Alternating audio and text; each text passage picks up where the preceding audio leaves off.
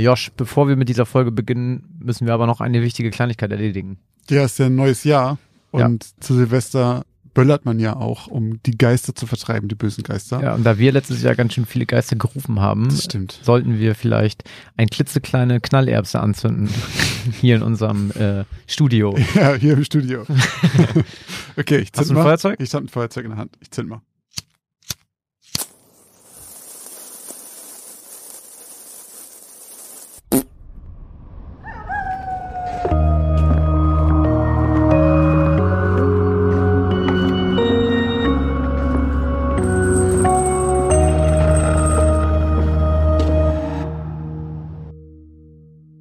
Moin und ein frohes neues Jahr wünschen wir euch allen und willkommen zur 22. Folge von Geschichten aus dem Altbau, dem Grusel-Podcast, wie immer heute mit mir, Christoph Wellbruck. Und mit mir, Josh Kliemann. Auch dieses Mal präsentieren wir euch wieder zwei unheimliche Geschichten voller schauriger Ereignisse, mysteriöser Vorkommnisse und unerklärbarer Phänomene. Am Ende liegt es dann wie immer an euch zu entscheiden, ob diese Geschichten wahr oder unwahr sind. Und ob die Geschichten vom letzten Mal wahr oder unwahr sind, erfahrt ihr jetzt nach dieser Spoilerwarnung. Falls ihr das noch nicht wissen wollt und die letzte Folge noch nicht gehört habt, springt einfach zu 23 Minuten und 23, denn dort fangen die neuen Geschichten an. Deine Geschichte vom letzten Mal, das Haus auf dem Hügel, Sie. ging um einen Jungen, der auf dem Weg von der Schule in ein Gruselhaus entführt wurde, das in seiner Ortschaft war, wahrscheinlich, mhm. und mhm. da aufwacht in einem dunklen Keller und dort einsam und allein Steine zählt, wann immer ihm etwas zu essen gegeben wird und so die Tage zählt und sich vorstellt oder davon träumt, irgendwann mal gerettet zu werden. Korrekt. Ich muss sagen, also ich will das hier nochmal sagen, ich habe dir ja beim Schneiden zwangsweise nochmal so zwei, dreimal gehört. Und ich fand die richtig gut. Das ja. war so was ganz anderes mal und es hat mir sehr, sehr gut gefallen. Vielen Dank für das Kompliment. Also, wir haben ja auch wie immer bei dieser Geschichte gefragt, ob ihr glaubt, dass die Geschichte wahr oder unwahr ist. Und bei unserer Umfrage hat sich herausgestellt, dass 40 Prozent von euch glauben, sie ist wahr und 60 Prozent glauben, sie ist falsch, also ausgedacht. Also schon nicht super deutlich, aber auf jeden Fall schon die Mehrheit sagt, du hast die ausgedacht. Mhm. Und ich bin da ein bisschen hin und her gerissen gewesen, wie immer oder wie meistens, weil ich dachte, solche Geschichten passieren ja nun mal. Es gibt ja einfach Kinder, die entführt werden und äh, auch so Campus-Geschichten und so weiter, die man schon kennt. Auch bekannte Geschichten von Leuten, die halt irgendwie nach etlichen Jahren erst aus so einer Gefangenschaft entkommen sind. Und deswegen kann sie sehr gut echt sein. Ich glaube aber, dass wenn sie echt wäre, hättest du auf jeden Fall mehr also, weil, wenn du echte Geschichten machst, du dann gern noch echtes Wissen mit einstreust. Was von der mhm. Auflösung oder was von Hintergründen und so weiter. Und das fehlt halt komplett, weil es war so sehr eine Geschichte, die so in sich gekapselt war, ohne Hinweise auf was echtes. Und deswegen würde ich sagen, du hast sie dir ausgedacht. Hm. Das ist dein letztes Wort. Aber es könnte natürlich auch sein, dass das, also in dem, mein, in dem Fall ist es ja auch so, dass man, wenn es wahr sein sollte, dann würde es ja zumindest niemanden geben, der davon erzählen kann. Naja, es kann, also das ist zumindest ja nicht der Protagonist. Das weiß man halt nicht, weil die hört ja einfach irgendwann auf, die Geschichte. Das ist ja, die hört ja nicht damit auf, dass er stirbt, sondern die ja, hört einfach stimmt, nur auf. Das stimmt. Und äh, wobei ich mich auch noch gefragt habe, warum ist der überhaupt im Keller? Weil die machen ja nichts, außer dem Essen zu geben. Ja. Naja, ähm, aber dieses halt so, die war so abgekapselt in sich und hört halt plötzlich irgendwie so auf, dass ich dachte so, ich glaube, das ist ein Fantasiegespinst gewesen. Und da hast du recht mit Josh. Gut. ja, äh, leider kriegen wir keinen Euro zum Start eines neuen Jahres. Hm. Ähm, aber ähm, ja, du hast recht. Ich habe es mir ausgedacht und ähm, hatte auch eigentlich keinen besonderen wahren Fall einer Entführung oder so als Vorbild. Okay. Ich glaube, ich fand das irgendwie selber gruselig in so einem also ich fand es selber gruselig, ohne so einen richtigen Sinn und Zweck verschleppt zu werden. Ja, ja, und stimmt. Das ist was anderes, als wenn man irgendwie weiß, warum oder jemand erpresst Lösegeld oder sonst was oder so und dann ja. bist einfach nur da und nichts. Also so ein bisschen, vielleicht quasi so ein bisschen so eine Inspiration, ähm, ein Buch, was ich gelesen habe von Cody McFadden. Ich weiß gar nicht mehr, wie das heißt. Das ist so eine Reihe, ich glaube, wir haben auch eine Hörerin, die heißt sogar so auf Instagram, wie die Protagonistin des Buches, Smokey Echt? Barrett. Mhm. Und da geht's in einem Buch darum, dass da jemand Menschen äh, entführt und die in absoluter Dunkelheit hält über Jahre. Mhm. Und der Hintergrund dahinter ist, also Spoiler, wer diese Bücher noch lesen will, aber der Background ist, dass der, der Täter mit den, also er verschleppt immer nur Frauen und er macht mit den Männern Deals. Der treibt sich halt in so komischen ähm, Foren im Internet rum, wo Männer über ihre Frauen abhaten. Okay. Und halt sich wünschten, die wären tot und dann würden sie endlich die Versicherungssumme kassieren. Oh und dann sagt er halt so, ja, alles klar, ich übernehme den Job. Und dann entführt er die halt und dann hält er die irgendwie, keine Ahnung, 30 Jahre lang in so einem dunklen Loch mhm. fest und gibt denen auch nur was zu essen. Und nach 30 Jahren geht er dann zu den Männern und sagt so, jetzt äh, kriege ich einen Share ah, von deiner Versicherung. Nicht, der hat die gar nicht umgebracht. Genau, noch nicht. Ah, und dann okay. wartet er, dass die Männer ihn bezahlen. Und wenn sie ihn nicht bezahlen, dann lobotomiert er seine Opfer. Also er schneidet dem im ja. Gehirn was raus und dann bringt, lässt er die in so einem Leichensack mit einem ähm, mit einem Strohhalm raushängen, damit die noch atmen können, lässt er die vor die Tür fallen und dann liegen da halt so die 30 Jahre lang vermissten Frauen komplett im Eimer wie Gemüse und so. Und Alter, was ist das für ein Buch? Ja, es ist sick. Und bei den Frauen, bei denen die Männer halt bezahlen, die tötet er dann einfach nach 30 Jahren und verbrennt die und zerstampft die Knochen und verstreut die in der Wüste. Ja. Und das, das ist wirklich, also der, und das Ding ist dann auch, dass das Motiv bei dem ist einfach nur stumpf Geld. Also der will einfach nur bezahlt werden und das ist es halt. Und der entführt die und dann sind die da 30 Jahre eingesperrt. 30 Jahre, oh, ein Investment. Oder, oder ja, ja. Oder wie lange dauert sowas? Oder, naja, vielleicht ist, okay, 30 Jahre, vielleicht ist es auch kürzer. Aber es dauert so lange sozusagen, bis die, Ach, die Vermissten offiziell für tot erklärt mhm. werden. Genau, so, so ist es. Okay, okay. Ja, und das fand ich damals einfach crazy, dass du, das dass du so einfach, dass du so überhaupt nicht weißt, warum du in einem absolut dunklen Raum gesperrt wirst und ja. die kriegen halt auch nur was zu essen. Ähm, ja, also kann ich sehr empfehlen, wer auf so harte Sachen steht. Egal, aber wir schweifen ab. ähm, ja, du hast recht, ich krieg keinen Euro von dir und 60 Prozent unserer ZuhörerInnen hatten auch recht mit ihrer ja. Vermutung. Und damit machen wir weiter mit deiner Geschichte. Ähnlicher Titel, das Haus mit der Trauerweide. Auch hier haben wir natürlich wieder eine Abstimmung gemacht. Äh, dort war es eigentlich ziemlich ähnlich vom Verhältnis, nur ging es in eine andere Richtung, denn 58 Prozent waren in diesem Fall der Meinung, dass du uns eine wahre Geschichte erzählt hast und die übrigen 42 Prozent meinten, dass du uns angelogen hast. Mhm. Ja, und ich muss sagen, ich wusste schon nach zwei Minuten, um was es geht, aber auch nur aus purem Zufall, denn ähm, in dem Moment, als du von der Bauart des Hauses gesprochen hast, ja. ist mir ein Bild in den Kopf gesprungen, was ich, keine Ahnung, wirklich witzigerweise, ich glaube, eine Woche vorher irgendwie im Internet gesehen habe. Und das Lust, es ist mir im Kopf geblieben, weil der Titel war, von oben sieht dieses Haus aus wie ein umgedrehtes Kreuz, Gruselhaus, lalala. Und dann hat irgendjemand kommentiert, ja, aber wenn du das Bild mit deiner Drohne von der anderen Seite machst, dann ist es halt einfach nur ein Kreuz. Also was willst du uns damit sagen? Und das fand ich lustig. Und ähm, ja, da ist dieses Haus glaube ich, dann wirklich gibt, sage ich, die Geschichte ist wahr. Ich muss aber dazu sagen, ich habe keine Ahnung von dieser Story dazu gehabt. Also ich wusste nicht nichts von mhm. äh, Kruzifixen, die verbrennen, wenn man sie aufhängt und so weiter. Äh, ich sage nur, sie ist wahr, weil ich das Bild gesehen habe. Ja, sie ist wahr mit einem Aber, aber da komme ich gleich noch zu.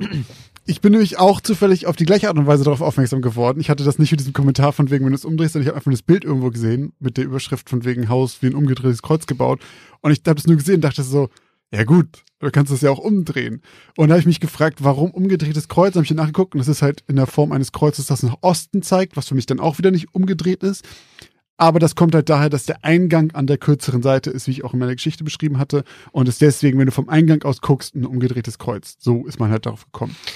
Da muss ich eine Sache ganz kurz einhaken, ja. weil ich auch beispielsweise gar nicht wusste, das hast du mir nämlich auch, glaube ich, nachher oder hinterher erzählt, dass es bei Kirchen diesen Bau gibt. Also das ist Diese irgendwie Kreuzform. diesen Kreuzform, dass ja. das wirklich ein Thema ist. Aber ist es nicht bei Kirchen jetzt, wo du es nämlich gerade sagst, ist es nicht bei Kirchen teilweise auch so, dass du auch manchmal in den kurzen Eingang hm, gehst? Soweit ich weiß, nee, das der kurze, die kurze Seite ist immer die, wo der Altar ist. Stimmt, das ist der Turm, da geht man nie rein, ne? Nee, ist nicht der Turm. Der Turm ist, also ich meine, ich glaube, es gibt ganz viele verschiedene Arten von Bauweisen für Kirchen. Äh, aber diese die Kreuzform, so wie ich die halt kenne, Ja. und vielleicht ist es auf dem Land auch ein bisschen verbreiteter, da gehst du an der Seite von der langen Form rein. Ja, doch, Und stimmt. dann ist vorne an der kurzen Seite der Altar und an den Seitenflügeln ist dann noch so Sitzplätze ja, und oben drüber. ja, da habe ich gerade falsch gedacht. Ich Ja. habe gerade irgendwie gedacht, man geht dann vorne in. Äh, Und Ich glaube, an der kurzen dann Seite ist der Eingang für den Pfarrer oder sowas. okay. Man merkt vielleicht, dass wir nicht ganz bibelfest sind und nicht ganz so auf den Kirchen unterwegs sind. Ähm, aber ja, genau, dieses Haus gibt es und es nennt sich mittlerweile Willow Sweep, weil halt eben auch dieses äh, Weeping Willow, diese Trauerweide davor ist. Es ist ein Haus in Cayuga in Indiana und es wurde so um 1890 gebaut. Und es gilt als eines der bespuktesten Häuser Amerikas. Wow. Und es ist nämlich auf so einem Native American Grundstück gebaut und so weiter. Also ich, kann, ich liste gleich mal ein paar Sachen auf. Da sammelt sich halt alles. Also so alles, was du dir vorstellen kannst, was so eine Checkliste, so ein Bingo ist für Geisterjäger, ist da halt mit drin. Also angeblich ist das halt, ist der Boden, auf dem es gebaut wird, irgendein ähm, Native American Wohngebiet mal gewesen oder irgendwie sowas. Wahrscheinlich sogar ein Burial Ground. Also ein, ein Friedhof von denen. In diesem Haus gab es halt wirklich drei bis vier Selbstmorde. Und der Mann, der das Haus gebaut hat, starb auch wirklich in seiner Badewanne und so weiter. Aber was jetzt mittlerweile darüber gesagt wird, ist, dass zum Beispiel man unter den Brettern des Hauses ein altes Buch über Nekromantie gefunden hat. Der Mann, der davor gewohnt hat, wurde von seinem Schwein lebendig gefressen. Äh, Was? Ich dachte, der hat sich in einer. Ach nee, der Bauer. Was? Also der Bauer des Hauses ist in einer Badewanne gestorben. Genau, ein Mann, der später drin gewohnt hat, wurde von seinem Schwein gefressen lebendig. Dauernd sollen sich da Türen öffnen und schließen wie von alleine. Irgendwie gibt's Ecken, das ist so gebaut, dass die Ecken des Hauses in diesem Mittelraum wie ein Pentagramm sind und in die Mitte zeigen. Und angeblich, wenn man da in der Mitte steht, wird einem schnell schwindelig und so. was war denn das für ein Typ, der das gebaut hat? Einfach ein Typ. Über, über den weiß man nicht viel. Alistair Crowley. Ja, genau. genau, dieser Willow Tree, also diese Trauerweide vor der Tür ist, äh, vor dem Eingang ist angeblich halt heilig für die indigene Bevölkerung und deswegen soll einem da auch Schaden zukommen, wenn man den, ähm, wenn, wenn man dem was antut, irgendwelche Sachen abschneidet oder sowas, was ja auch in der Geschichte so war. Und angeblich lebt ein Suicide Demon in diesem Haus, der dich halt befällt und dich dann dazu bringt, dich selbst umzubringen. Es gibt Geschichten, dass Leute da eine Party gefeiert haben, also die da gewohnt haben und ein kleines Mädchen im Garten stand und ein, Wink, äh, ein Fenster zugewunken hat, was da oben war. Und es gibt aber keine Treppe zu dieser oberen Etage. Es gibt eine Etage drüber, du kommst da nicht hin. Angeblich war da mal eine Leiter, aber die ist da irgendwie nicht mehr. Und dann hat das kleine Mädchen von äh, irgendeinem schwarzhaarigen Mädchen geredet, was da oben im Fenster ist und zurückwinkt. Und dann hat man gedacht, ja, die erzählt halt Blödsinn und hat weiter die Grillparty gemacht und plötzlich hört man das Kind schreien und geht da wieder hin und dann sagt das, das Mädchen hat sie gebissen und hat man irgendwie so zehn Minuten später so eine Bisswunde in ihrem Gesicht gesehen. Es gibt ganz viele Videos davon, auch bei YouTube und sowas und da gibt's halt, wie dann nämlich Leute interviewt werden und währenddessen kippt im Hintergrund irgendwas um oder irgendwie so eine Abdeckung fällt von den Fenstern. Äh, Es gibt so Videos, wo sie mit Überwachungskameras da was gefilmt haben und man sieht so eine Lichtgestalt hintenrum wandeln und so weiter. Also da ist wirklich alles drin. Die Sache ist aber, es gibt halt auch Interviews von den Leuten, die quasi zwei Generationen vorher drin gewohnt haben. Also jetzt gehört das so Geisterjägern, die haben das gekauft. Von der Frau, die vorher da war und meinte, ihr ist ganz viel Schreckliches Und zugestoßen. das, die Frau war quasi die in meiner de- Geschichte. dein, deine Geschichte, Genau, ne? ja. Okay. Und die Leute vor der Frau, die vor der Frau, die es dann verkauft hat, drin gewohnt haben, sagen, aber es ist alles Blödsinn. Denn, also der eine Men- Mensch, der sich da umgebracht hat, das ist eine sehr tragische Geschichte, weil er hatte Krebs und kein Geld für die Medikamente und wusste, er stirbt bald und hat sich dann halt den, den Freitod gewählt. Und ansonsten gab es da halt keinen Spuk und kein gar nichts. Und die Leute, die es jetzt halt gekauft haben, die haben halt eine Indiegogo-Kampagne gestartet, um halt einen Film über dieses Haus zu machen und nennen es halt auch seitdem das meistbespukte Haus in Amerika. Und äh, die haben auch diesen Namen Willow Sweep dann da drauf geschrieben. Und vor allen Dingen haben aber halt auch die Besitzer von vor vorher, die, noch Die meinten, dass da nichts los dass ist. da nichts los ist, haben halt auch gesagt, dass das total gemütlich war, die Wohnung. Da war Teppichboden überall drin und so weiter. Und wenn man jetzt Bilder davon sieht, ist das die ranzigste, ekelhafteste Bude überhaupt, die auch wirklich gruselig aussieht. Und angeblich ist da ein Stuhl drin, ähm, auf dem sich dieser eine Mensch, der halt Krebs hat, halt erschossen hat. Meint auch, das ist, den Stuhl haben sie noch nie vorher gesehen. Das ist auf jeden Fall nicht der Stuhl von ihrem Vater, der sich halt erschossen hatte. Das Ach, ist das waren genau, die deren Erben Vater. sozusagen. Ja, genau. Okay. Und ähm, auch so ein Hut, den er angeblich getragen hat, der da auch noch liegt, das ist auch nicht sein Hut. Okay, also alles ein bisschen äh, Geldmache. Genau, aber das ist halt so die Sache. Andere werfen wiederum dieser Familie vor, dass die jetzt Geld damit machen wollen, diesen Skandal aufzudecken. Also es ist ein Hin und Her. Es gibt natürlich keine Beweise für irgendwas, weil es halt um Geister geht. Aber ich finde, wenn man erst diese Videos sieht und dann vor allem sieht, was er noch alles aus dem Ärmel zieht an Sachen, die da angeblich passiert sind und was noch alles äh, für schlimme Sachen da sind mit diesem Nekromantie-Buch, dann ist irgendwann so, dass man sagt, ja, Enough. was denn noch? So. Mhm. Deswegen äh, mit Vorsicht genießen. Also angeblich ist die Geschichte wahr, aber Dein, dein Beispiel, ist das auch eines der Sachen, die quasi auch dort passiert sein sollen? Weil das fand ich echt heftig. Dieses, äh, dass sie das Kruzifix aufhängt und dann irgendwann kommt Ja. sie runter und dann ist es verbrannt. genau, alle Sachen, die ich erwähnt habe, sind auch angeblich dieser Ah, Frau ja. vorher passiert. Krass. Also das mit dem Kruzifix, das mit dem Gärtner, der weggeschleudert wurde, auch der Autounfall von den Leuten, die so einen äh, Ast abgebrochen haben. ja. Das ist denen auch angeblich passiert.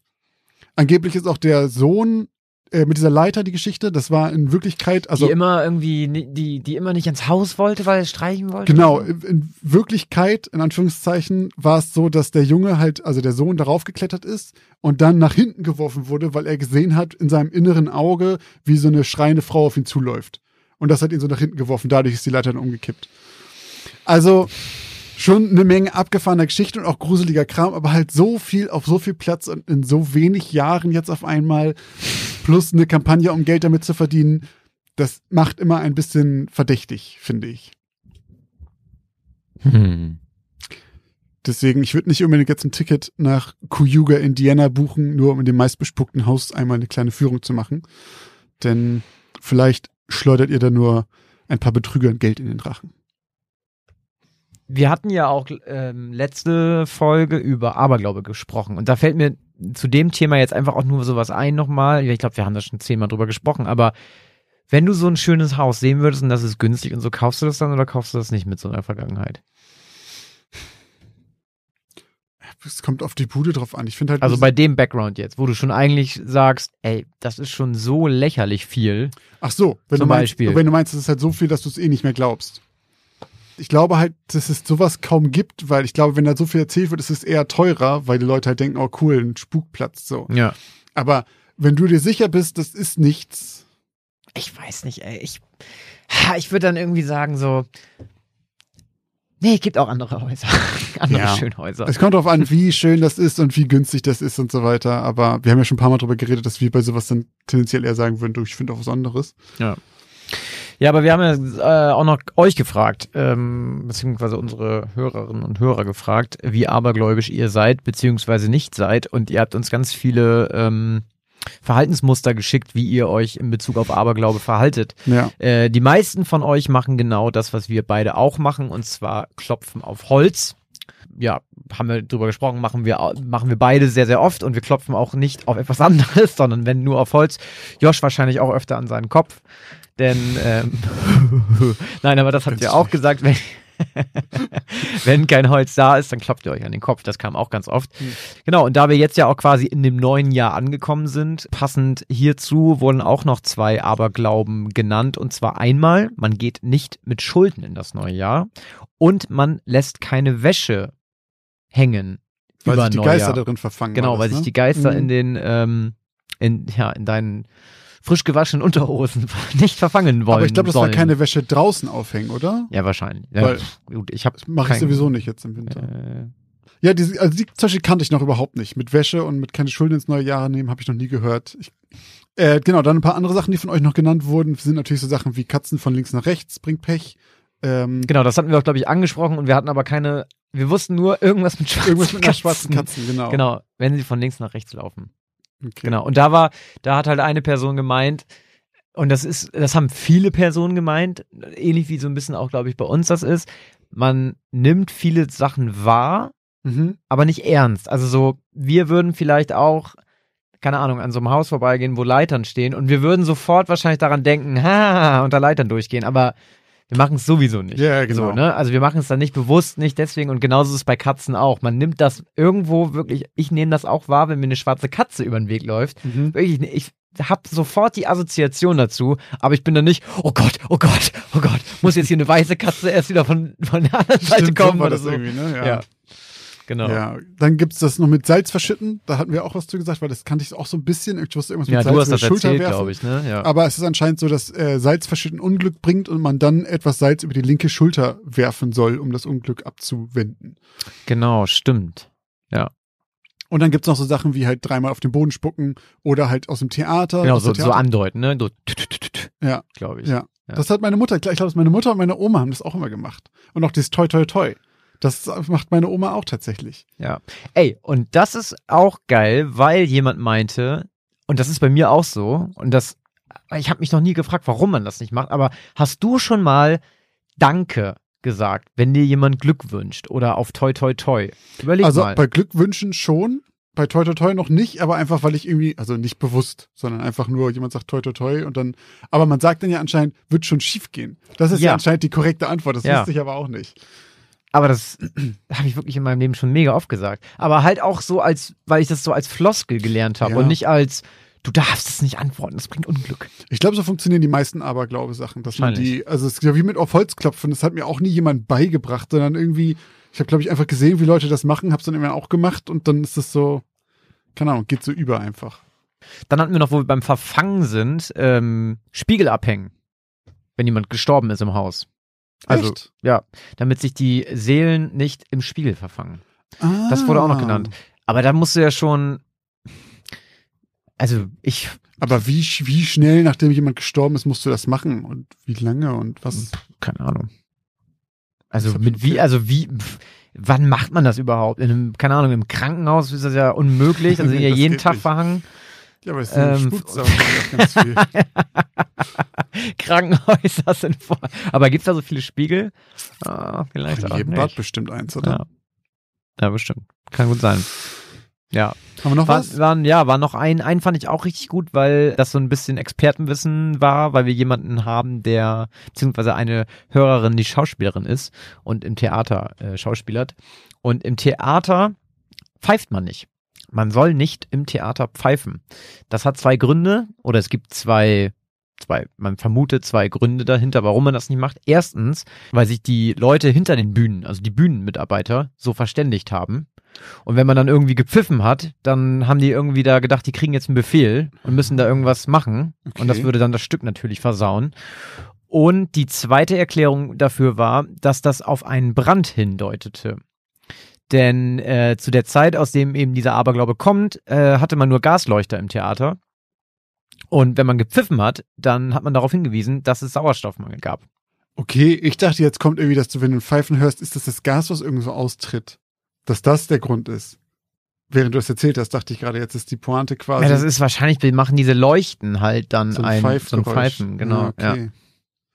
Tja, Ah. Okay. ja, also insgesamt ziemlich, ziemlich, ziemlich viele Aberglauben. Ah, Es gibt bestimmt noch drei Millionen mehr, die, von denen wir noch nie gehört haben und nie hören werden. So. Also es kam auch noch mehr. Also Ja, das ja. waren jetzt so die, die immer genannt wurden, die, Die sich immer wiederholt haben. wurden, Ähm, genau, also alle können wir nicht nennen, dann würden wir da eine ganze Folge wahrscheinlich Und das sind ja auch können. sehr deutsche Aberglauben. Ich glaube Ja, zum Beispiel, dass du stimmt. bestimmt in jedem Land hast du wahrscheinlich Ja, in jeder Kultur dann auch Ja, nochmal. ja, genau. Ja. Stimmt, da hatten wir mal, glaube ich, einmal in, in, den, in einer der ersten Folgen ganz kurz Bezug drauf genommen, ob es auch in anderen Religionen Exorzisten auch gibt, ne? Ja, stimmt. Und der äh, gab es. Also es Überall. gibt in vielen äh, anderen Kulturen dann doch wiederum ähnelt sich auch vieles. Auch Ja. wenn der Background ein anderer ist und die, die Story dahin auch immer leicht abgeändert ist, aber im Kern sind viele Sachen tatsächlich sehr, sehr ähnlich, ne? Jetzt machen wir eine kurze Werbeunterbrechung. Was glaubt ihr, gebt ihr eigentlich so für Essen im Monat aus? Oder für Klamotten? Oder um nebenan in dem kleinen süßen Café einen Cappuccino zu trinken? Was auch immer ihr gerade vermutet, vielleicht liegt ihr mit diesen Vermutungen ganz schön daneben. Wenn ihr das mal überprüfen wollt, dann kann euch die App Finanzguru dabei helfen, denn dort könnt ihr Budgets einstellen für verschiedene Sachen, die ihr braucht, zum Beispiel fürs Einkaufen, für Essen oder was auch immer ihr sonst ähm, budgetieren wollt und dann mal so einen kleinen Self-Check machen, ob ihr denn wirklich da liegt, wo ihr glaubt, dass ihr liegt oder doch merkt, oh, ich gebe vielleicht ganz schön viel Geld für Cappuccini aus. Und in diesem Fall kann euch Finanzguru sehr dabei helfen, einen Überblick über eure Finanzen zu bekommen und diesen Überblick auch zu behalten. Das Beste daran ist, das Ganze ist vollkommen kostenlos.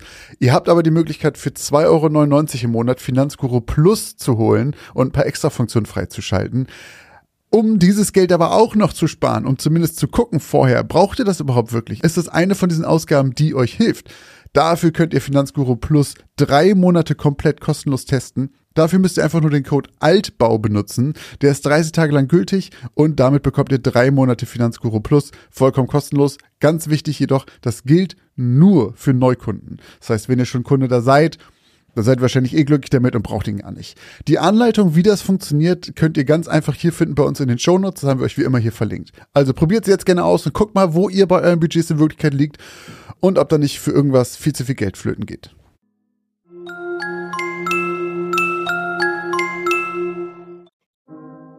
Und jetzt geht's auch schon weiter mit den neuen Geschichten. Aber damit sollen wir dieses Kapitel der letzten Folge abschließen und nun endlich wieder alle HörerInnen mitnehmen in unsere aktuelle Folge zu den zwei neuen Geschichten. Und wir beginnen heute mit dir, Josh. Ja, stimmt. Meine Geschichte ist halt zuerst dran. Dann fange ich einfach mal an. Geheime Botschaften. Ein guter Titel. Danke. Müde fummelte Felix nach seinem Handy, das auf seinem Nachttisch lag. Er gähnte. Das grelle Licht des Bildschirms blendete seine verschlafenen Augen, als er auf die Uhr sah. 8.15 Uhr. Höchste Zeit aufzustehen. Felix hatte das Gefühl, kaum geschlafen zu haben, obwohl er relativ früh zu Bett gegangen war. Noch etwas benommen schlenderte er wankend zum Bad und sprang unter die Dusche. Keine 15 Minuten später stand er angezogen vor seiner Tür, versicherte sich, dass er sein Handy, Schlüssel und Portemonnaie dabei hatte und öffnete. Zuerst bemerkte er den Zettel nicht, der an seiner Tür klebte. Erst als er sich umdrehte, um abzuschließen, fiel ihm die kleine gelbe Klebenotiz auf, die unter seinem Türspion angebracht war.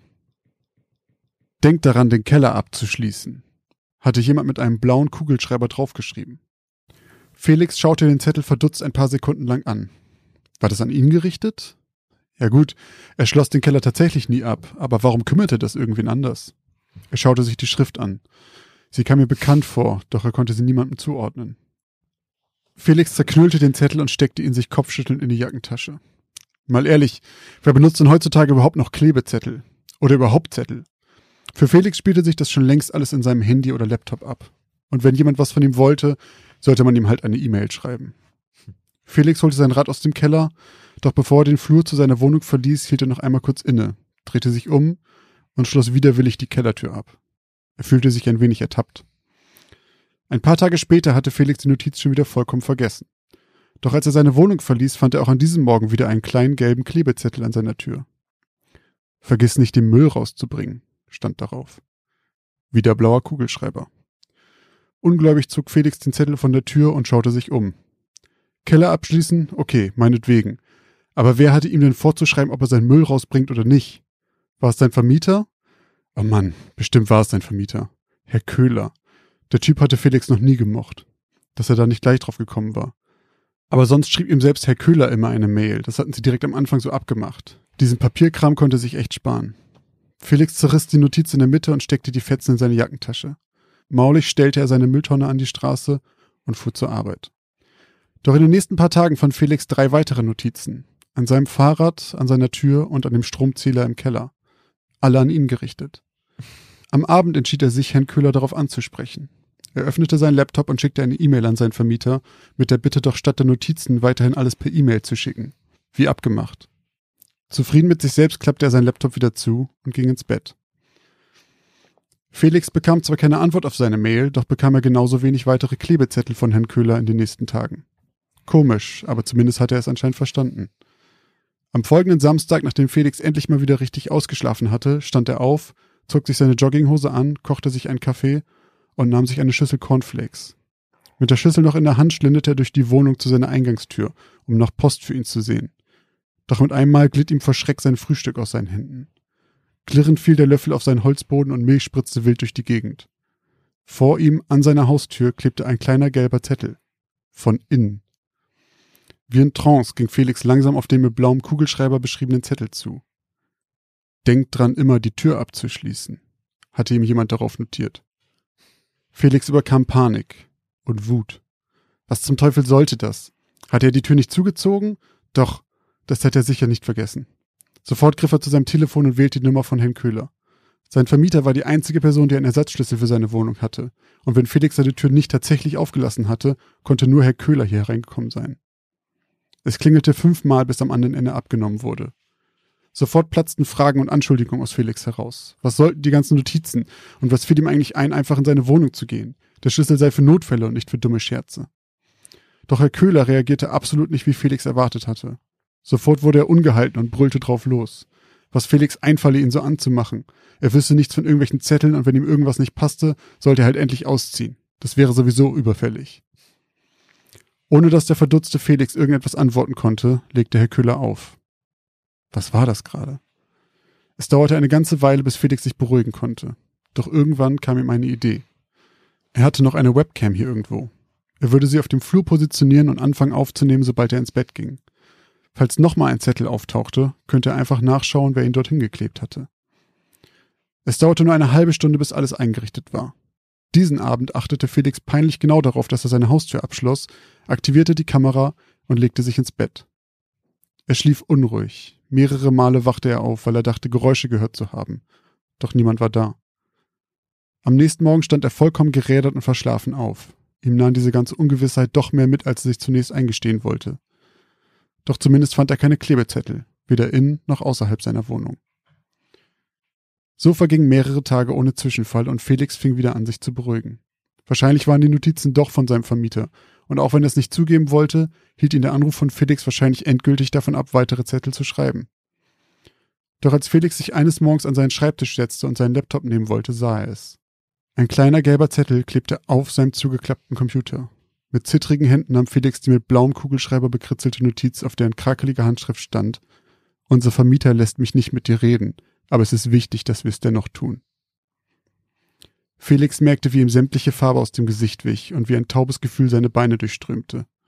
Mit einem Mal hatte er das Gefühl, jemand stehe hinter ihm, doch eine ruckartige Drehung überzeugte ihn vom Gegenteil. Er fühlte sich plötzlich so einsam und verletzlich. Jemand ist hier gewesen, genau hier. Mit wackeligen Beinen stand er auf und durchsuchte die Wohnung, kontrollierte jedes Fenster und seine Tür. Als er sich sicher war, alleine zu sein, fiel es ihm plötzlich wieder ein. Seine Kamera. Er lief stolpernd zu seinem Laptop, öffnete ihn und suchte frenetisch nach dem Ordner mit den Videodateien. Doch er konnte ihn nirgends finden. Er durchkämmte jeden Ordner, doch da war nichts. Er überprüfte noch einmal die Einstellung der Kamera, aber alles war korrekt. Und auch die Kamera selber funktionierte noch. Dann bemerkte er, dass sein Papierkorb geleert wurde und er war sich absolut sicher, dass er das nicht getan hatte.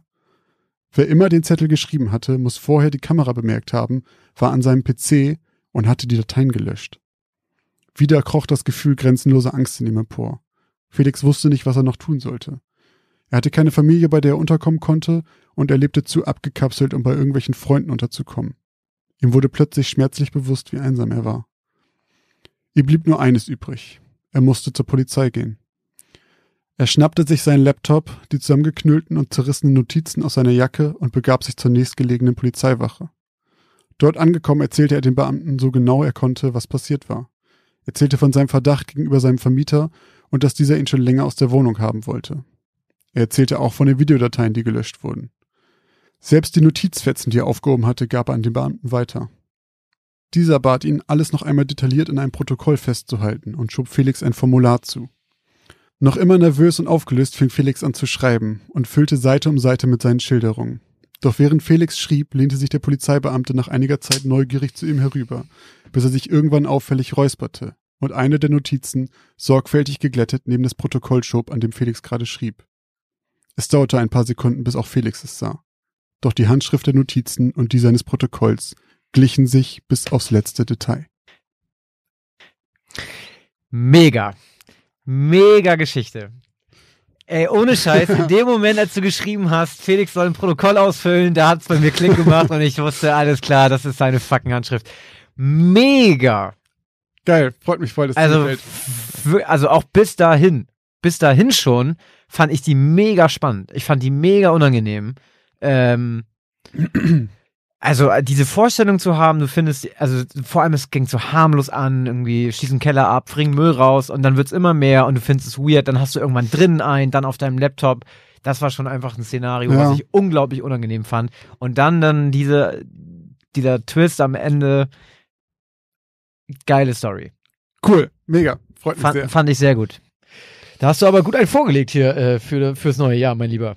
Dann kommen wir jetzt zu Christophs von heute. Ja. Erste Geschichte im neuen Jahr.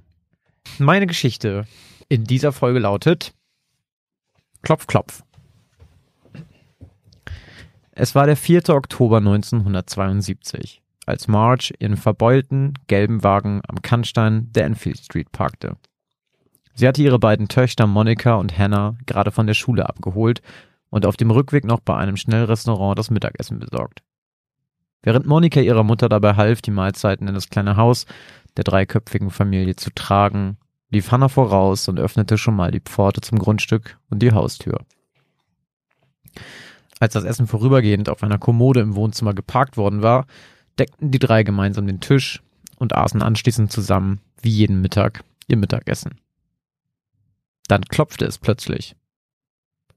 Hannah sprang sofort von ihrem Stuhl auf und tippelte hastig zur Tür. Wer ist es denn? rief Marge ihr nach, als sie nach kurzer Zeit keine Stimmen hörte. Muss wohl ein Streich oder irgendein anderes Klopfen gewesen sein, antwortete Hannah schulterzuckend. An der Tür war zumindest niemand.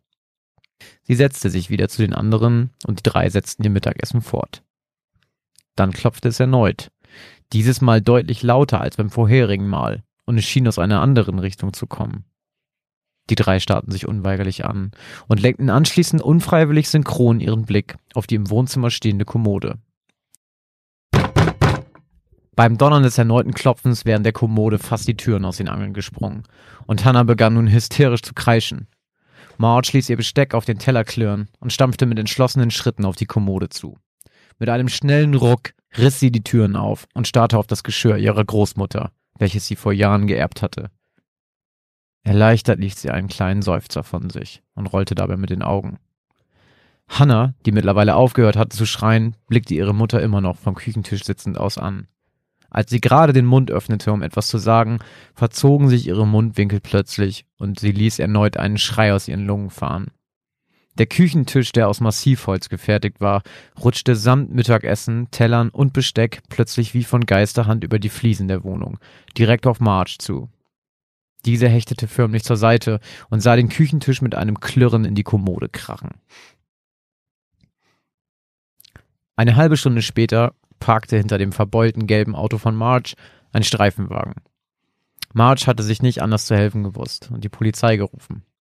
Nachdem der Tisch die Kommode und Marges Erbe zertrümmert hatte, begannen die beiden Mädchen zu weinen und hatten völlig verängstigt damit begonnen zu zittern. Jetzt saßen die drei, jeweils mit einer heißen Tasse in der Hand auf dem Sofa, Marge in der Mitte und in jedem Arm eine ihrer Töchter. Sie blickte auf, als es jetzt klingelte, und war erleichtert, dass die Polizisten nicht geklopft hatten. Sie schickte die Mädchen nach oben in ihre Zimmer und ging zur Tür. Nachdem sie die Beamten hereingelassen und ihnen von dem Vorfall berichtet hatte, hatten diese sich zunächst im ganzen Haus einmal umgesehen. Marge war sich selbstverständlich im Klaren darüber, was für eine Geschichte sie den Polizisten erzählt hatte, und war verunsichert, ob man sie ernst nehmen würde. Als die Polizisten ihren Rundgang durch das Haus beendet hatten und einer der Beamten Marge gerade mitteilte, dass sie nichts Merkwürdiges feststellen konnten, tippte ihm sein Kollege plötzlich von hinten auf die Schulter und zeigte auf den Ledersessel, der im Wohnzimmer vor dem Fernseher stand. Als der andere Beamte sich daraufhin ebenfalls umsah, machte dieser sofort unweigerlich einen Schritt zurück und stieß dabei fast mit Marge zusammen. Der Ledersessel drehte sich im Kreis, so als hätte ihn jemand wie einen Brummkreisel aufgezogen. Was zum, stotterte einer der Beamten. Als wäre das nicht schon Beweis genug für Marges Aussage, schaltete sich jetzt auch noch völlig unerwartet der Fernseher ein und aus, immer abwechselnd.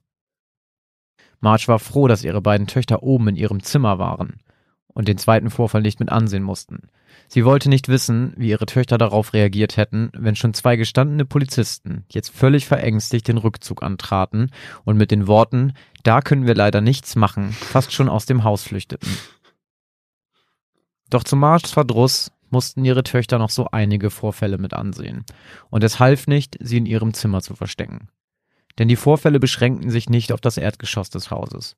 Schon bald klopfte es in allen Zimmern, mal leiser, mal lauter. Möbelstücke wurden regelmäßig verrückt, ganz egal, ob jemand in dem Moment anwesend war oder nicht.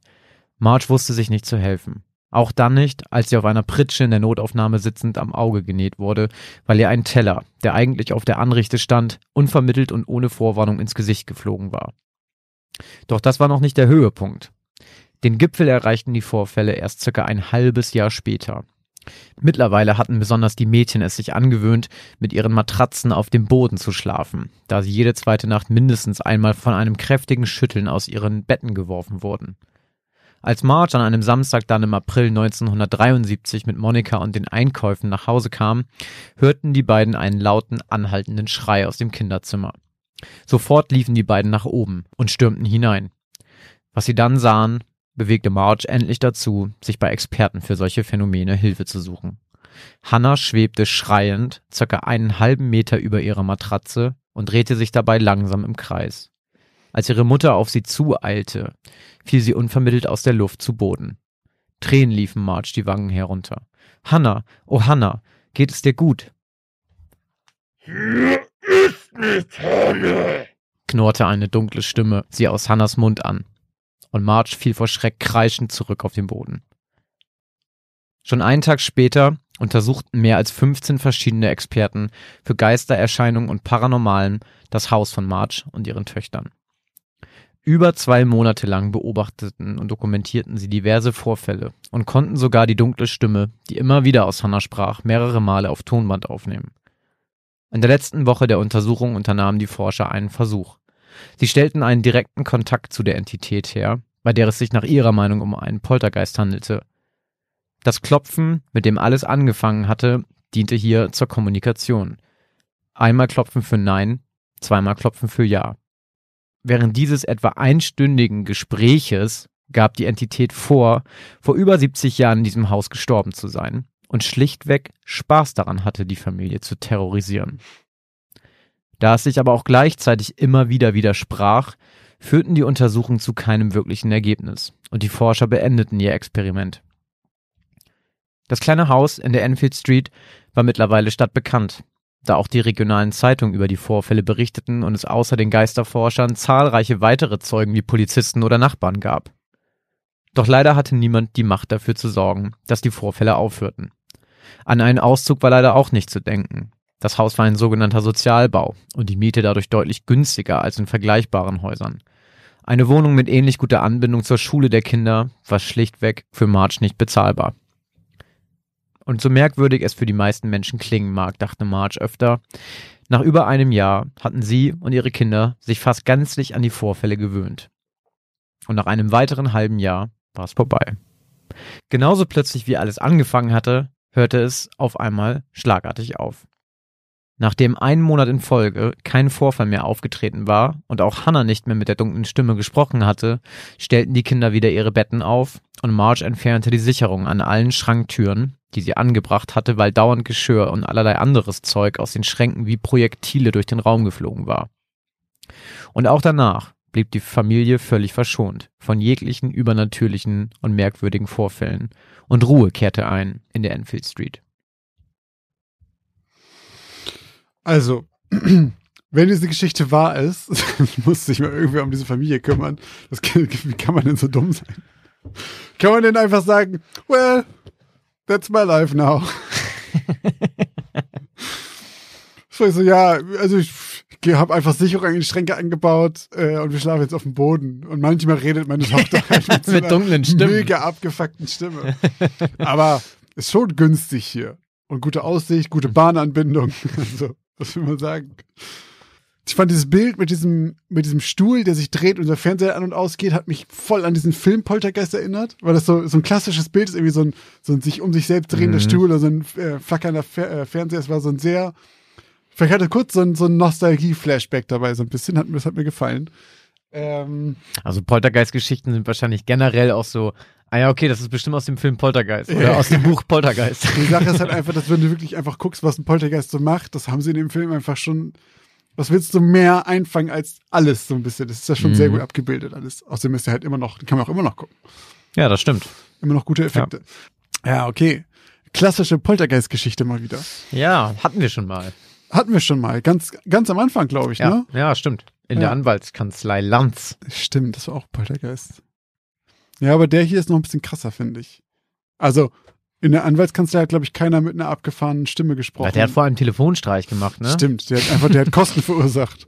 Ja, eine klassische, klassische Geistergeschichte mal wieder. Stimmt, mal wieder so ein richtig klassischer Ein Klassiker Poltergeist, rausgehauen. ne? Ein klassischer Kliman, würde man eigentlich sagen.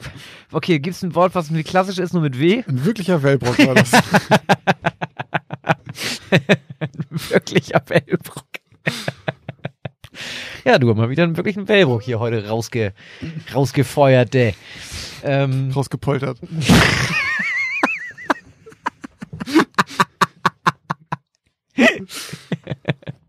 so, gut. Dann kommen wir jetzt auch schon wieder zum Ende und zu den ja, Danksagungen. besser. Die Witze werden hier nicht besser. Wir kommen Nee, besser zum das Ende. Niveau ist schon unten angekommen. Und was die Danksagung angeht, da kommt jetzt ein bisschen mehr. Denn Genau, über die genau. Feiertage ähm, ist da eine Menge passiert und wir haben vielen Leuten Danke zu sagen. Genau, wir versuchen das natürlich jetzt so schnell wie möglich hier runter zu rattern, damit wir euch äh, alle nicht damit nerven. Und deswegen heiße ich jetzt hier erstmal alle neuen Patreons herzlich willkommen. Und zwar, ich fange an. Vielen Dank an Nicole. Vielen Dank an Sophie. Vielen Dank Lisa. Vielen Dank an Peter. Vielen Dank Arne. Vielen, vielen Dank an Chantal, Florian. Vielen Dank. Vanessa Heiko. und vielen Dank an Julia. Das sind unsere neuen Patrons. Willkommen in der Patreon-Familie. Genau, wir machen direkt weiter mit der nächsten Familie, ja, denn die genau. Familie der Steadies. Und ich heiße auch hier herzlich willkommen Eva. Vielen Dank. Herzlich willkommen, Carlotta. Und vielen Dank an Stefanie. Das sind unsere neuen Steadies, auch gewachsen, die Steady-Familie. Und um das nicht unter den Tisch fallen zu lassen, natürlich auch vielen Dank an unsere PayPal-Supporter. Und da haben wir direkt am Anfang nochmal vielen Dank an Stefanie, eine andere Stefanie, Nochmal vielen Dank an eine weitere Stefanie. die dritte im Bunde. Dann vielen, vielen Dank an Maren, Vielen Dank Anja. vielen, vielen Dank Danny Vielen Dank Doreen. und vielen Dank Peter Thomas. Genau. Also ganz kurz nochmal an alle. Vielen, vielen Dank für euren Support. Falls ihr uns auch unterstützen möchtet, haben wir in unserer Bio auf Instagram, in unseren Show Notes oder auch auf Twitter einen Linktree, unter dem ihr alle Links findet zu den Plattformen, auf denen ihr uns unterstützen könnt. Es sind Patreon, Steady und PayPal. Patreon und Steady sind monatlich und PayPal einmalig. Falls ihr uns anders unterstützen wollt, wie immer, empfehlt uns einfach weiter, teilt uns bei Instagram, gebt uns eine Bewertung auf iTunes. All diese Möglichkeiten, wie ihr uns einfach weiter verteilen könnt an andere Leute, würde uns super, super freuen. Falls ihr Feedback an uns habt, schreibt es entweder in den Kommentar, wenn ihr uns eine Bewertung gibt bei iTunes, oder schickt uns eine E-Mail an geschichten aus dem outlook.de oder schreibt uns einfach bei Instagram. Geschichten aus dem Altbau, alles zusammengeschrieben. Dort findet ihr uns auch. Und dort gibt es auch immer etwas Bonus-Content zu echten Fällen, die wahren Hintergründe dazu oder halt diese Abstimmung mit den Prozentzahlen, die wir immer sagen, ob die Geschichten wahr sind oder nicht. Genau. Und ihr kriegt dort auch immer zu jeder Folge ein aktuelles Folgenbild, äh, unter dem ihr dann auch mit den anderen ähm, Menschen dieser Community äh, euch absprechen oder abstimmen könnt oder diskutieren könnt, was ihr glaubt, ob ihr glaubt, wir haben euch angelogen oder nicht. Da ist immer richtig viel los. Das ist immer ein schöner Diskurs. Also ähm, wenn ihr da seid, dann folgt uns auch da. Und an dieser Stelle auch nochmal vielen Dank an alle Zuhörerinnen und Zuhörer, die auch heute wieder eingeschaltet haben und uns gelauscht haben bei dieser neuen Geschichte. Und ich würde sagen, Josh, wir sind damit wirklich am Ende angekommen. Und bis zur nächsten Geschichte aus dem Altbau.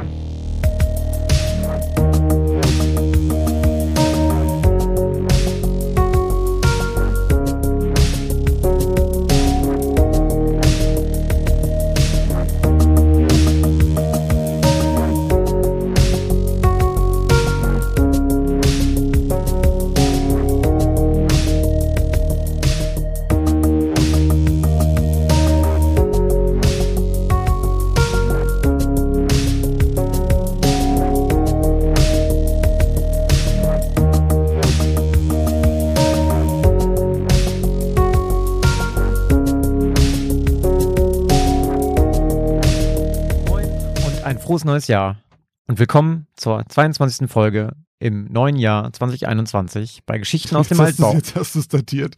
Wir haben gesagt, wir machen kein Jahr, wir sagen nur frohes neues Jahr. Ja, ja, wir haben die letzten Male gesagt, Ja, ist endlich, okay. endlich ist 2020. Ich weiß, okay, gut, dann, ne, okay, mach ich nochmal.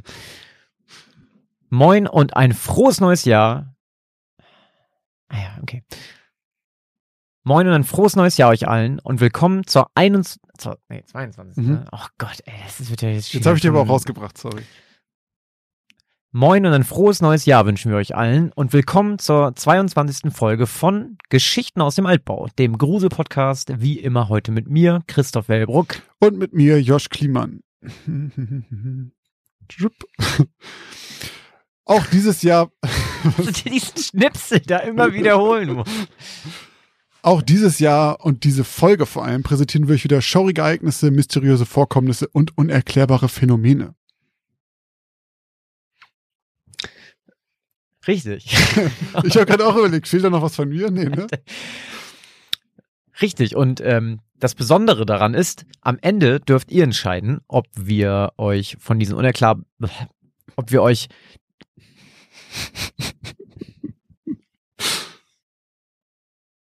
Hast du gesagt, dass wir zwei unheimliche Geschichten erzählen? Nee. Deswegen, das ist der Punkt, warum ich raus bin. Weil ich Ah, kann okay, nicht das sagen, kann dass diese ja, Geschichten okay, fiktiv okay. sind. Ja, gut. Und mir, Josh Kliemann. Auch dieses Mal erzählen wir euch wieder zwei unheimliche Geschichten, die voller schauriger Phänomene, unerklärbaren Fakten. Das so, geht gut los, du. Die neue Folge. auch. Okay, konzentrieren hier einmal.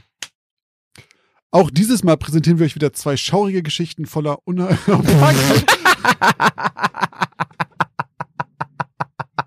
ja immer So, einmal konzentrieren. Einmal So. mit Profis, ey. Jetzt. Auch dieses Mal präsentieren wir euch wieder zwei Geschichten. Unheimliche Geschichten.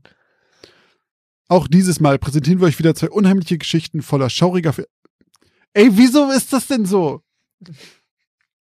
Auch diese. Wollen wir uns morgen nochmal treffen zum Aufnehmen?